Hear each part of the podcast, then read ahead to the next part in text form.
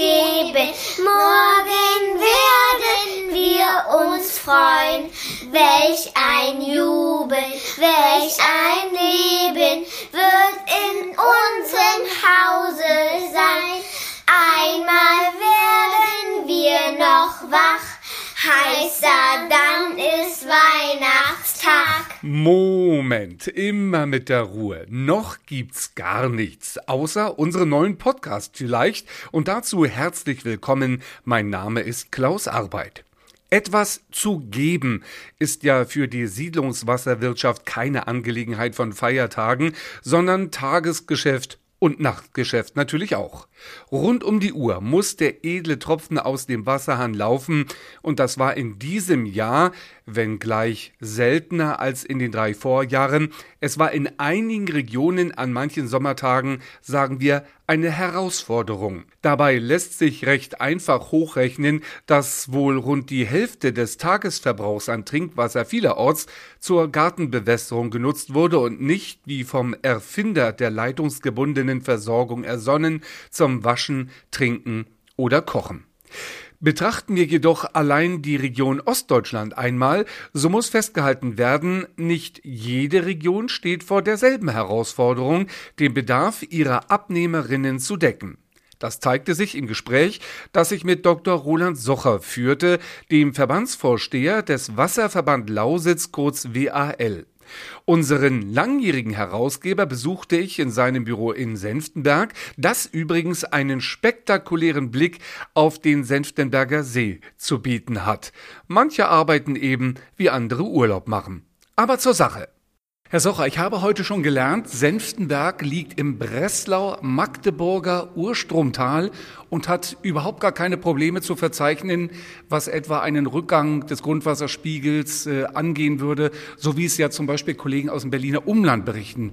Tauschen würden Sie also auch nicht von Senftenberg nach Berlin? Es gibt Vor- und Nachteile, nicht? Das ist ganz klar. Also wir sind sehr, sehr froh, dass wir in diesem Urstromtal liegen, besonders, dass die Brunnen von unserem Wasserwerk dort das Wasser fördern. Und ich übertreibe jetzt mal, es ist schier unerschöpflich. Wer trinkt denn alles Wasser aus Senftenberg? Ja, fast äh, die ganze Umgebung um uns herum, aber insbesondere, ich sage immer gerne scherzhafterweise, wir exportieren mehr Wasser, als wir im eigenen Verbandsgebiet hier absetzen können. Und zwar geht die ganz große Menge in Richtung Süden nach Sachsen.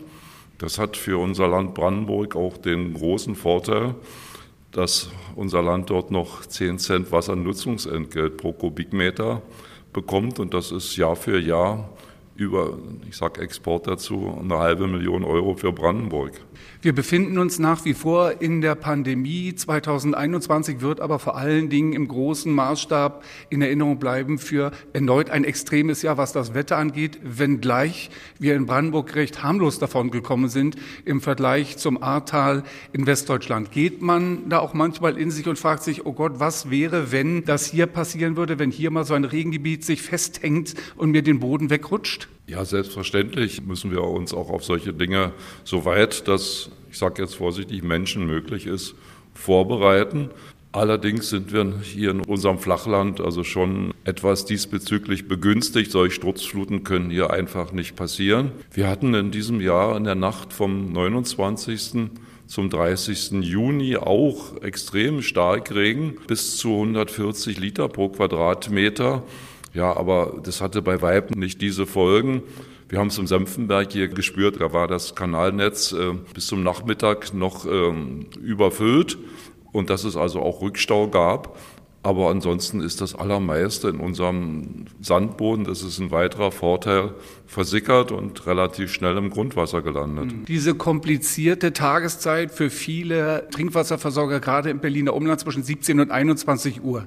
Wenn dann im Sommer der Garten schön grün glänzen soll, egal welche Temperaturen draußen herrschen, dieser Unterschied zwischen dem normalen Winterverbrauch und, und extremen Sommerverbrauch, wie stellt er sich bei Ihnen hier in der Lausitz dar? Wir haben natürlich auch Spitz unterstützen, ganz klar. Und da es äh, ja zum Teil auch äh, hier vor allen Dingen die Stadtrandlagen mit äh, Einfamilienhäusern und Gärten, wir haben zunehmend beobachtet, dass das Trinkwasser auch immer mehr zur Gartenbewässerung eingesetzt wird. A, weil es bequem ist und B, weil es finanziell auch, ich sag mal, tragbar ist.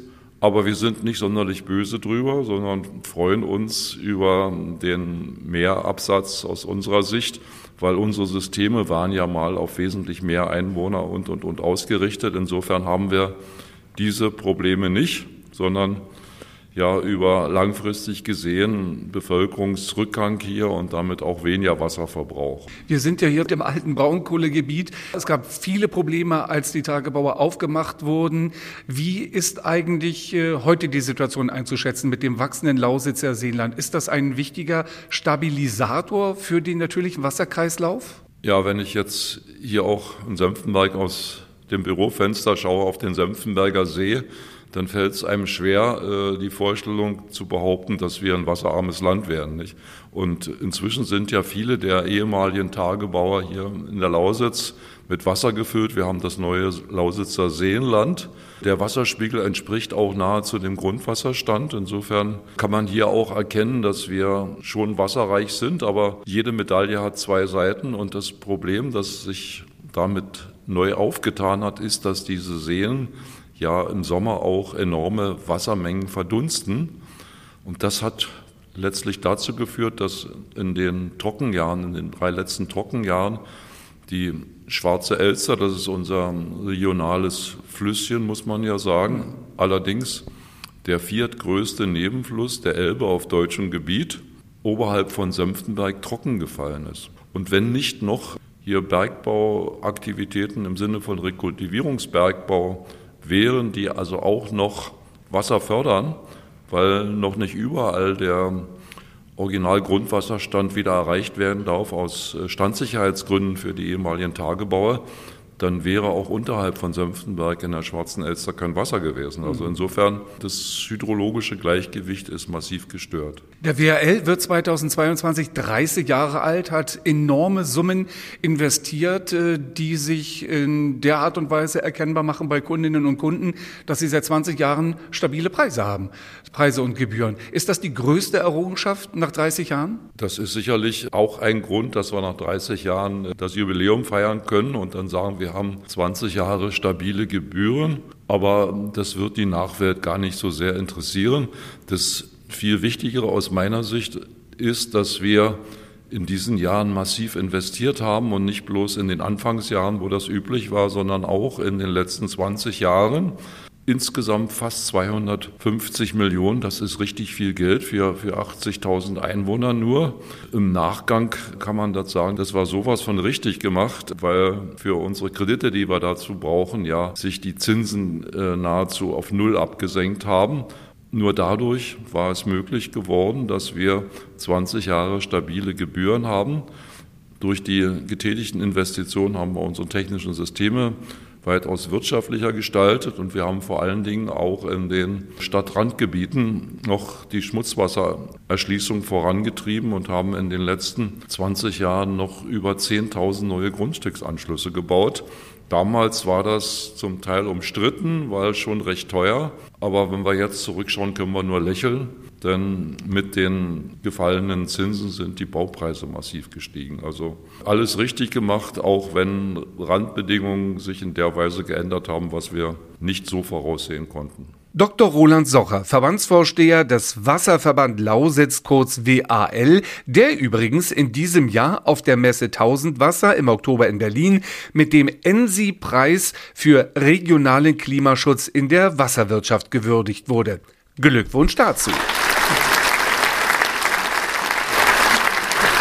Ja, bis zum Jahresende sind es nur noch wenige Tage. Die Auszeit vom Alltagsstress, sie naht, zumindest für die meisten von uns. Und wer es sich dann vor dem Fernseher gemütlich macht, der wird zu dieser Jahreszeit mit besonders vielen Märchen, Sagen und Geschichten verwöhnt. Zu derartigen Genres ist aber auch der Podcast der Wasserzeitung in der Lage und hat erstmals seinen Chefreporter fürs Mythologische ins Auto gesetzt und zwar Ach ja, mich. Ja, ich stehe in Güste Bieser Lose im Oderbruch, ganz im Osten von Brandenburg an der Oder. Ich sehe natürlich die polnische Seite. Die Autofähre ist heute nicht unterwegs, aber das Interessante befindet sich ohnehin hier auf deutscher, auf Brandenburger Seite. Das ist nämlich die Statue des Flussgottes Viadrus, der Flussgott der Oder, der leider doch gar nicht so wahnsinnig vielen vertraut ist. Und äh, das Internet und auch die Navigation hilft uns da gar nicht so viel weiter. Dr. Ernst Otto Denk Frank ist bei mir der sozusagen der Initiator dieser schönen roten Statue. Als ich hierher kam und unseren Treffpunkt eingegeben habe in mein Navigationssystem, zeigt er mir Neptun. Alles, was mit Gottheiten und Wasser hm. zu tun hat, ist scheinbar für viele Neptun. Was sagen wir denn dazu? Ja, also Neptun ist natürlich eine wichtige Persönlichkeit in der Mythologie der Flusswesen. Aber ich hatte ja die Idee, einen Flussgott von der Oder hier bekannt zu machen. Mhm. Und den gibt es ja auch, er ist aber wenig bekannt.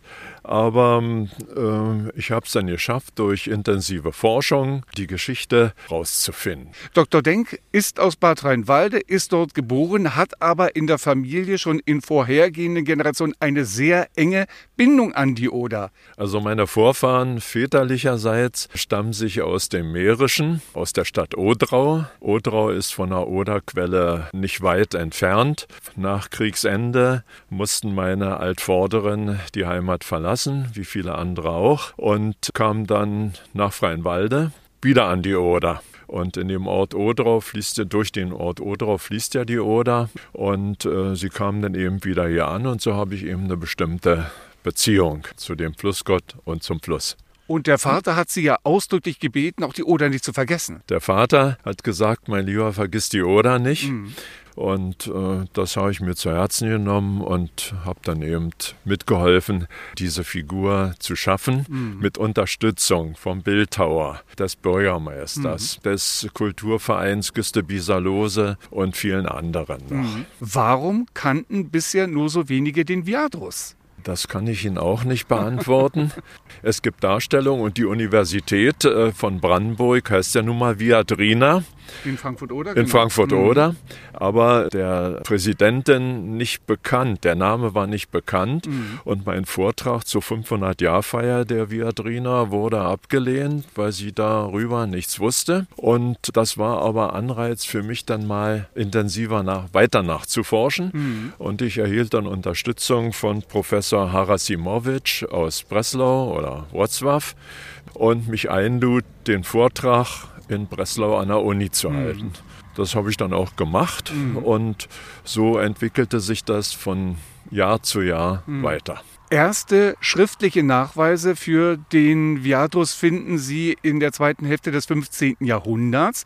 Und jetzt frage ich mich natürlich, bei Ihren Recherchen, hat er sich da als äh, guter Gott, als gütiger Gott rausgestellt? Ist er ein boshafter? Ist er ein aufbrausender Gott? Gibt es charakterliche Eigenschaften, die wir Viadrus zuweisen können? Habe ich nicht gefunden. Kann ich nicht zu sagen. Ich mhm. weiß nur, dass der Name Viadrus Fluvius 1478 auf mhm. einer alten Landkarte erwähnt wurde.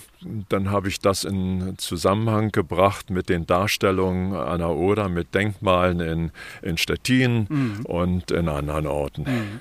Er hat schon eine wichtige Aufgabe übernommen, jetzt mit Ihnen, Herr Dr. Denk, denn das Oderbruch möchte ja europäisches Kulturerbe werden. Richtig. Also das Oderbruch-Museum in Altrampft mit dem Chef kennt es anders. Und einem Mitarbeiter, Herrn Hartmann, haben meine Idee aufgegriffen und haben den Flussgott in die Reihe der Denkmale gesetzt, in die Reihe der Kulturdenkmale, die praktisch für die Bewerbung notwendig waren. Und die Bewerbung wurde ja von der Bundesregierung also äh, unterstützt und das wurde weitergeleitet nach Brüssel. Und dort wird Ende des Jahres entschieden, ob wir diesen Titel bekommen oder dieses Siegel bekommen, mhm. Europäisches Kulturerbe. Da drücken wir natürlich die Daumen, dass das passieren wird. Egal, ob es nun passiert, ob es nicht passiert, was wünschen Sie sich noch für den Viadrus? Also ich wünsche mir natürlich, dass der Viadrus mehr Interesse findet in der Öffentlichkeit und dass sich auch die Verantwortlichen des Kreises sich um diesen Punkt hier bemühen, zumal er ja an einer Stelle steht, wo auch eine Fähre die Oder überquert, sodass man also aus diesem etwas verwilderten Bereich, wie wir ihn jetzt vorfinden, etwas, etwas Ordentliches macht. Also keine Stolpergefahr, wie mhm. hier besteht, und dass mal ein neuer Lack dran kommt, dass er wieder strahlt in einem mhm. schönen hellen Rot mhm. und vor allen Dingen eben auch im Internet und so weiter öfter genannt wird und als, als Anlaufpunkt für die Kurgäste oder für die Besucher des Oderbruchs ein wichtiger Punkt. Dafür drücken wir Dr. Ernst Otto Denk ganz besonders die Daumen und können Sie, liebe Hörerinnen und Hörer unseres Podcastes, nur dazu einladen, sich selbst einmal auf den Weg nach Güste Bieserlose ins Oderbruch zu machen. Gleich um die Ecke ist ja auch das Theater am Rand von Dr. Heilmann aus der Serie In aller Freundschaft, alias Thomas Rühmann. Da lassen sich vielleicht gleich zwei märkische Fliegen mit einer Ausflugsklappe schlagen. Bis dahin bleibt Ihnen aber hoffentlich noch genug Zeit, sich durch die neueste Ausgabe Ihrer Wasserzeitung zu lesen. Sie finden diese auf der Internetseite Ihres Wasserversorgers und sollte das nicht so sein, geben Sie dort doch bitte Bescheid, dass ein solches Kundenmagazin dringend notwendig ist.